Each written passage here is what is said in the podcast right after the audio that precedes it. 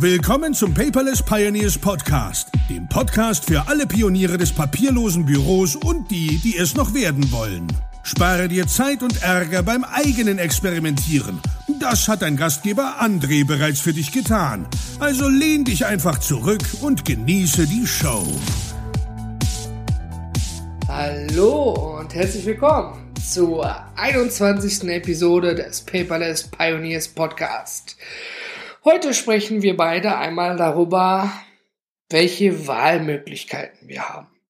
Denn wir sind ja sowas von in einem Jahr der Cloud, wie ich es mal sagen kann oder will, dass man teilweise schon gar keine Übersicht darüber hat, welche Cloud es gibt und wo eigentlich die Daten liegen. Ja, weil jeder Fernseher, ja, LG oder Samsung, die haben irgendeine Samsung Cloud, wo ich dann irgendwas drin speichern kann. Kaufe ich ein Aldi Tablet, bin ich so plötzlich in der Lage, in die Aldi Cloud was rein zu speichern, ja. Also ähm, da ist es natürlich dann auch schwierig, wenn man das nicht genau nachvollzieht, wo die Daten eigentlich liegen. Ich meine nochmal kurz zusammengefasst, die Cloud ist im Prinzip ja nichts anderes als Speicherplatz in einem Rechenzentrum irgendwo auf der Welt. Dabei musst du vorab für dich entscheiden, möchtest du in einem Rechenzentrum in Amerika die Daten liegen haben oder in Finnland oder in Schweden oder in Österreich, ja, äh, oder in China vielleicht, ja. Ähm, die Wahlmöglichkeit hast du ja zum Glück. Das Problem ist aber, es ist nicht so einfach herauszufinden als Endkunde, wo liegen denn die Sachen eigentlich? Ich meine, wenn ich mal hier die großen nenne wie Dropbox und Microsoft OneDrive, kennt eigentlich jeder. Ja, ähm, da weiß man, die Daten liegen in den USA. Ich weiß aber nicht genau auf welchem Server. Ich habe mich persönlich auch nicht mit den Dropbox-Datenschutzbestimmungen und Verarbeitungsbedingungen auseinandergesetzt, ja. Ich habe mich nur mit denen von Evernote auseinandergesetzt, wo Evernote mal kurz und knapp und nicht in so 200 Seiten beschrieben hat, wie sie vorhaben, meine Daten zu schützen, ja, und wie meine Daten überhaupt verarbeitet werden. Weil äh, meine Daten liegen ja bei Evernote im privaten Bereich und ich weiß, die liegen in den USA. Also mein Kontoauszug liegt auf dem Evernote-Server in den USA. Das weiß ich. Aber ich habe nur mal ein anderes Gefühl, weil Evernote damit zum Beispiel offen umgeht, wie sie die Daten verarbeiten. Bei Dropbox bin ich ganz ehrlich nicht durchgestiegen äh, wenn du da durchgestiegen bist, ja, und dich intensiv damit beschäftigt hast, hey, super, ja, bitte klär mich auf, paperless-podcast.de, Episode 21, schreib mir ein nettes Kommentar darunter oder eine E-Mail. Nun gut, als Privatperson ist es rein rechtlich eigentlich total wurscht, wo du die Daten liegen hast. Ja, also äh, der deutsche Staat schreibt dir nicht vor, hey, deine äh, deine Rechnung, die du erhalten hast, die musst du irgendwo in Deutschland speichern und äh, wenn du schon digital arbeitest, dein Personalausweis eingescannt hast, muss der auch in Deutschland liegen.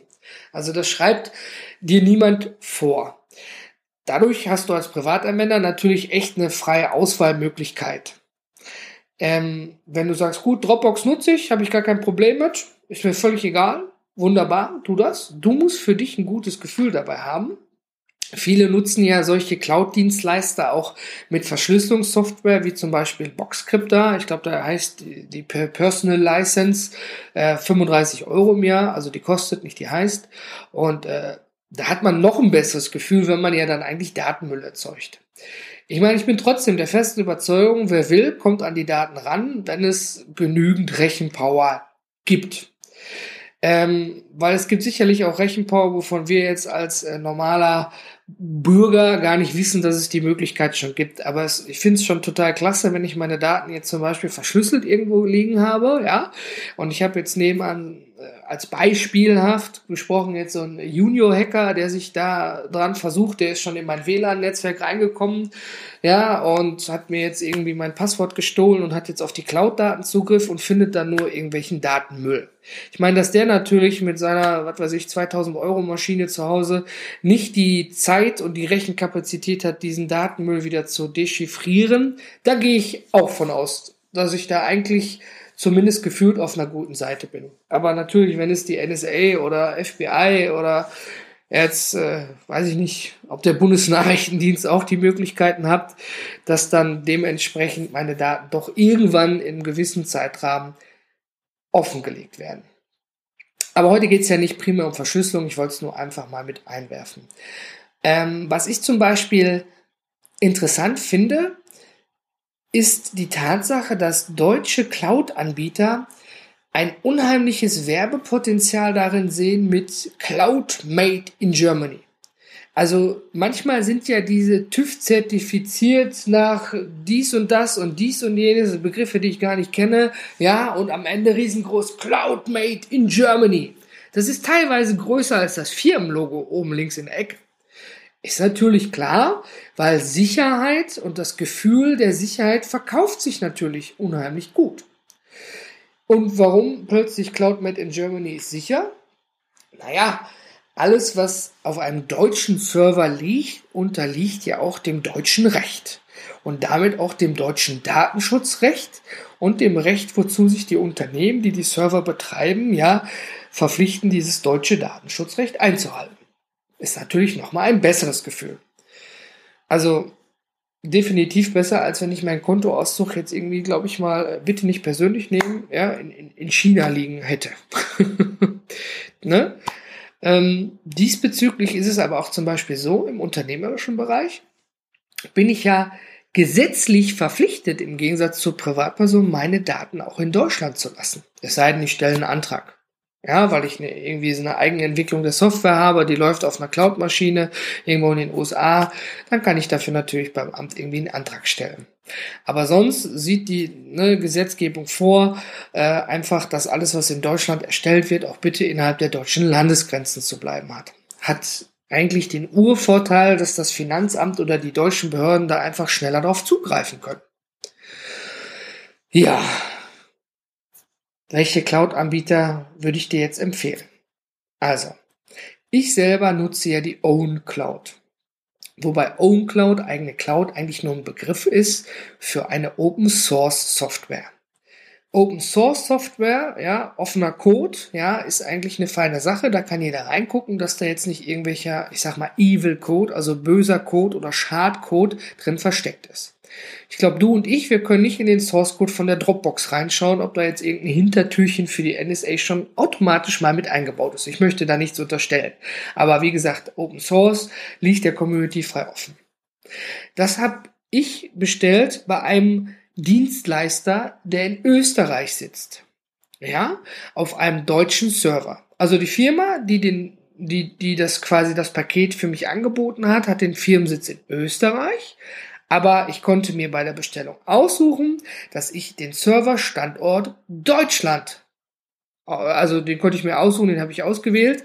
Und dann habe ich auch auf Nachfrage erfahren, dass der Server, der für mich quasi von der Firma im Auftrag gegeben, gewartet und gemanagt wird, weil da habe ich keine Zeit für und da habe ich auch kein Verständnis für. Ja, also nicht Verständnis, Verstand, was da eigentlich für nötig ist. Ich möchte das einfach nur benutzen. Ich bin Anwender. Ich bezahle also tatsächlich dafür, dass es einfach immer läuft. Und wenn es nicht läuft, rufe ich jemanden an, der muss es reparieren. Ganz einfach. Und äh, da konnte ich mir auch aussuchen, ob ich OwnCloud oder die neuere Variante ist jetzt wohl Nextcloud. OwnCloud ist wohl irgendwie, die haben sich wohl gestritten und äh, haben sich ein bisschen abgespalten. Das kann man nochmal recherchieren. Aber wie gesagt, auf dem System läuft OwnCloud bei uns. Es läuft einwandfrei. Ja, und ich denke, äh, wenn da mal nichts mehr weiterentwickelt wird, dadurch, dass ich ja diesen Managed Server bestellt habe, der von der Firma gewartet und gepflegt wird, nicht von der Firma in Österreich. Wie gesagt, die vertreibt das nur, ja. Und der Sitz des Servers ist aber auch in Deutschland. Das kann man auch anhand der IP dann auch feststellen. Und ähm, ja, die will mir dann sicherlich auch die andere Version installieren. Nun gut, was habe ich von so einer Own Cloud? Hört sich ja toll an, eigene Cloud. Yeah, ich habe eine eigene Cloud, super. Jetzt bin ich natürlich nicht Dropbox, ich habe auch nicht die Infrastruktur, aber ich weiß, der Server sitzt in Deutschland und in meinem Fall sitzt er in Nürnberg und äh, in so einem Hetzner-Zentrum. Hetzner ist auch so wie, wie Amazon S3 in Amerika, ist Hetzner hier in Deutschland dafür bekannt. Eine, ein Unternehmen, was äh, die größten Rechenzentren mit anbietet und dort natürlich, äh, sagen wir mal, Platz vermietet. Ne, ist also wie, als, als wenn du so einen Garagenhof mit 100 Garagen hast und einer vermietet dir die Garage, aber geht selber rum, repariert Lampen, kümmert sich um das Tor und fegt vorne und streut Salz, wenn Winter ist. Also gemanagt, sozusagen. Das ist primär schon mal ein gutes Gefühl, weil ich dann weiß, so, ich halte rein unternehmerisch auf der sicheren Seite die Daten in Deutschland vor. Eine feine Sache. Wie gesagt, als Privatperson kannst du das machen. Du kannst auch einfach Dropbox nehmen. Ich empfehle dir aber, ähm, was anderes zu machen. Irgendwas in Deutschland. Also irgendwas ist blöd, dann bräuchtest du dir den Podcast nicht anhören, sondern könntest selber das Internet durchsuchen. Also wie gesagt, ich empfehle dir ganz klar OwnCloud. Ja, über den Service OwnCube, den habe ich äh, nach langer Recherche auch rausgefunden. Ich verlinke den natürlich in den Show Notes, weil ähm, bei OwnCloud kann man ja ganz viele Benutzer erstellen. Ja, du kannst also locker deinen Verein, deine Family und wen auch immer noch mit in diese Cloud, ist ja deine eigene Cloud, einladen. Und was ich immer bei anderen Anbietern sehr blöd fand, war, dass man da schon fünf Euro bezahlt für einen Benutzer. Ja, also nicht den Preis selber, das ist nicht das Problem. Aber ähm, im Nachhinein wird es schon zum Problem, wenn ich einen Benutzer mehr haben möchte, zum Beispiel möchte meine Frau mit in die eigene Cloud haben, dann muss ich 2,50 Euro pro Monat mehr bezahlen. Und das hat sich mir irgendwie nicht erschlichen. Ja, wenn ich das System ja das schon vorgibt, dass ich Benutzer einladen kann dazu und verwalten kann, wie ich möchte, wenn ich jetzt meinen ganzen Verein oder meine Schulklasse oder sonst was da drin haben möchte, äh, wieso ich dann pro Benutzer dazu zahlen sollte. Und dieser Dienstleister hat da eben zwei Pakete. Einmal ein Single-Paket, wenn du echt nur für dich arbeiten möchtest, oder eben diese Admin-Pakete, wo du echt selber Leute einladen und Benutzer und Gruppen verwalten kannst. Feine Sache. Wenn du sagst, ja, nee, hier mit Managed Server, so ein Scheiß möchte ich da alles gar nicht irgendwie haben und irgendwie gar nicht auch benutzen, dann greifen auch viele auf Strato zurück. Ich muss jetzt so ein bisschen schmunzeln. Also äh, wir haben selber noch einige Sachen bei Strato liegen, nichts gegen den Dienstleister. Ja, aber ja, das ist ein großes Unternehmen. Die, die, die Performance ist gefühlt nicht so die, die ich haben möchte. Und die haben so ein Strato High Drive, das ist letztendlich auch nur eine Eigenentwicklung, aber völlig egal welcher Name, da könnte auch Pink Panther vorstehen. Du greifst auf eine Online-Festplatte zu. Ja? Und ja, das geht dann mehr recht als schlecht. Aber gut, da ist dann auch wie immer eine Sache, es ist ja nicht nur irgendwo in Deutschland, Viele gehen natürlich auch einfach nach Strat oder sonst wo, weil sie den Namen kennen oder nach 1 und 1, weil sie es mal im Fernsehen gesehen haben. Die sind natürlich, sag ich mal, für die Allgemeinheit gemacht. Und wenn man das einfach nur nutzen will für ein paar Dinge, die man da reinschiebt, dann ja, völlig okay, dann bitte mach das. Mir gefiel aber auch deren Preisstruktur nicht. Ähm, jetzt gibt's noch einen anderen, den hat äh, ein Buddy aus der Community, der Thomas Hermanns, rausgefunden. Äh, puh, ja, ich, ich weiß aber nicht mehr, ich glaube, ach doch, Hetzner selber.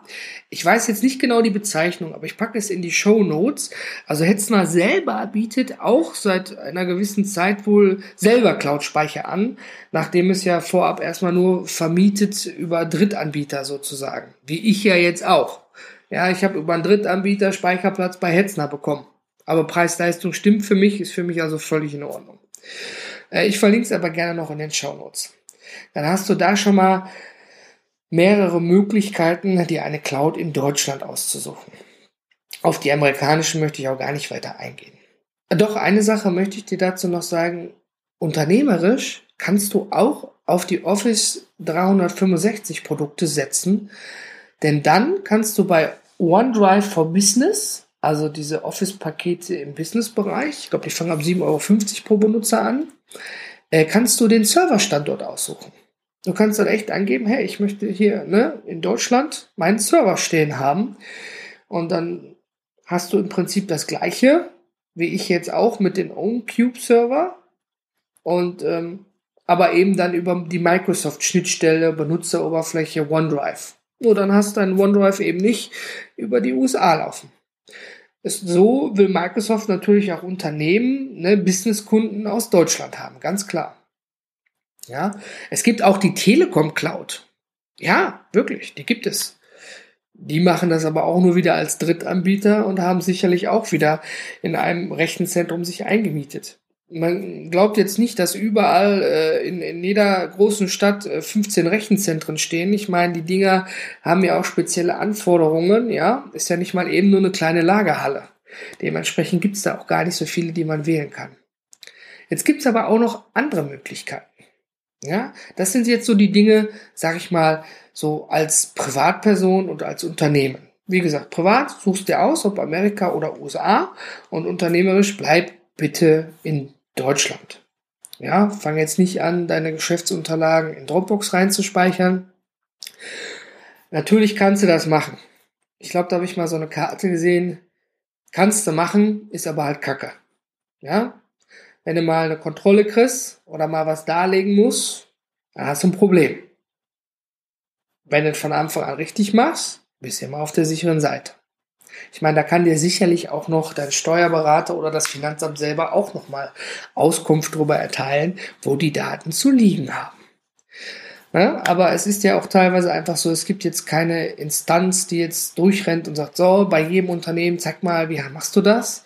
Äh, ab einer gewissen Unternehmensgröße ist ein Datenschutzbeauftragter Pflicht und der hält auch seinen Kopf hin.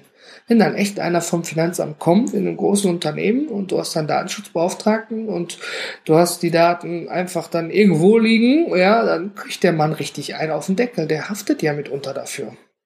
Deswegen hat man ja so einen Datenschutzbeauftragten. Der soll die Daten der Firma und vor allen Dingen die personenbezogenen Daten der Kunden und Mitarbeiter ja beschützen. Dafür ist der Mann ja eingestellt oder die Frau. Gut, also fassen wir zusammen. OneDrive, Dropbox oder die Samsung Cloud oder die Aldi Cloud, whatever, Aldi deutsches Unternehmen, aber die laufen über Medion, ist auch ein deutsches Unternehmen. Oder es gibt auch die Acer Cloud, ja. Also es gibt überall kannst du Cloud drunter schreiben. Gibt es überall. Ich sage mal, gute 80 Prozent davon liegen einfach in den USA, zumindest in den Bereichen, wo wir uns bewegen. Ja, und die guten 20 Prozent sind dann eben nun mal in Deutschland. Wenn du echt sagst, yo, ist mir wichtig, dass das in Deutschland liegt. Da zeige ich auch gerne vielleicht einen Euro mehr im Monat für. Ja, dann kann ich dir, wie gesagt, den Anbieter OwnCube empfehlen. Den verlinke ich dir hier drunter nochmal. Ja, wenn du da eine Alternative zu hast, dann teile mir das bitte auch gerne in den Kommentaren mit, wenn du da was rausgefunden hast. Ich verlinke, Entschuldigung, ich verlinke dir nochmal Hetzner selber, was ja Community Buddy sozusagen rausgefunden hat, ja, dann hast du da schon mal, und Strato, dann hast du da schon mal drei Möglichkeiten, die du dir einfach mal vergleichsweise anschauen kannst und sagst, ja, das reicht für mich oder das reicht eben halt nicht. Nochmal als Info, äh, wenn du jetzt auf dem unternehmerischen Weg unterwegs bist, du kannst natürlich deine Daten auch revisionssicher abspeichern. Ja, also revisionssicher bedeutet ja vereinfacht gesagt, die Datei muss vor Veränderung geschützt sein. Also wenn du sie in eine Cloud oder in einen Datenspeicher reinlegst, ja, dann soll sie danach nachweislich nicht veränderbar sein. Und so Anbieter wie ähm, Foxdocs von der Develop AG oder Center Device und Scope Visio, ähm, die bieten das mit an. Jetzt natürlich für Unternehmen, nicht für Privatpersonen. Ne, die können es natürlich auch nutzen, aber da macht es jetzt keinen Sinn, seine Amazon-Rechnung, die man als Privatperson kriegt, jetzt reinzulegen. Ja, und dann äh, zehn Jahre aufzubewahren. Aber wenn ich ja als Unternehmer was erstelle, eine als Beispiel, ich erstelle eine Rechnung, dann bin ich dazu ja verpflichtet, die zehn Jahre aufzubewahren. Jetzt kann ich die natürlich äh, in Papierform ausgedruckt zehn Jahre im Keller oder beim Steuerberater aufbewahren. Ja, ja, ist nicht paperless, sie haben den Zong gezogen. Ne, ich, außerdem habe ich sie ja digital erstellt, ja. Und ähm, diese Unternehmen bieten das auch mit an. Und die erklären das auch gut auf der Webseite. Und man kann auch zum Beispiel auf Nachfrage hin äh, bei, bei Fastbill ein Zertifikat darüber bekommen und beim Finanzamt einreichen. Bei Center Device weiß ich das jetzt gar nicht genau. Also ich weiß, dass es definitiv geht, weil äh, wir sind selber auch bei Center Device Kunde. Ähm, aber ich, gute, gute Sache, mal eben, muss ich mir mal selber aufschreiben. Nachfrage bei Center Device, Zertifikat für revisionssichere Speicherung fürs Finanzamt. Gut. Das steht jetzt noch mit aus meinem To-Do. Ja, jetzt haben wir mehrere Bereiche bedient.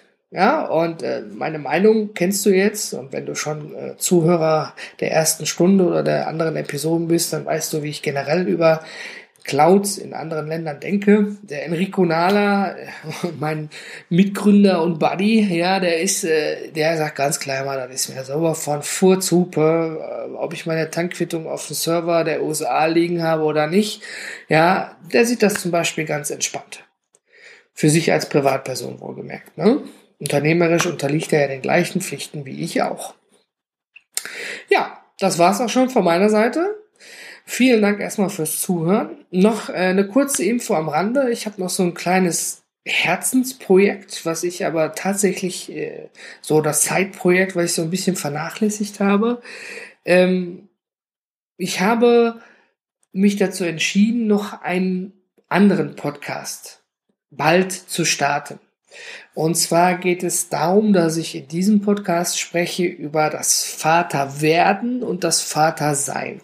Also auch noch sehr viele persönliche Dinge sind da drin. Ja, da geht's also. Ich habe mir damals als Vater gewünscht, ne, dass ich mal irgendwo mal reinhören oder nachhorchen kann oder mich in Foren bewegen kann in Foren gibt es meistens nur irgendwie ne, bei für Väter Trennungen und Trennungsgelder und sie will mir das Kind wegnehmen. Ganz viele traurige Dinge, die sich da abspielen. Es gibt ein paar echt gute Podcasts, ja, ähm, für Väter von Vätern glasklar. Und ähm, da habe ich auch viel damit reingehört. Und mir gehen auch teilweise viele eigene Gedanken durch den Kopf. Und ja, wenn es dazu mehr gibt, jetzt weißt du schon mal so ein bisschen Insight-Wissen, dann äh, melde ich mich natürlich nochmal dazu.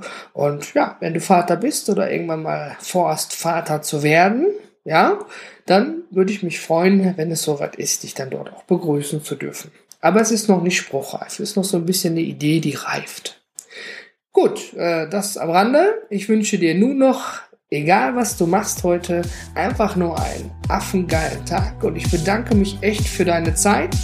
Und ich sage, bis später, ich bin raus.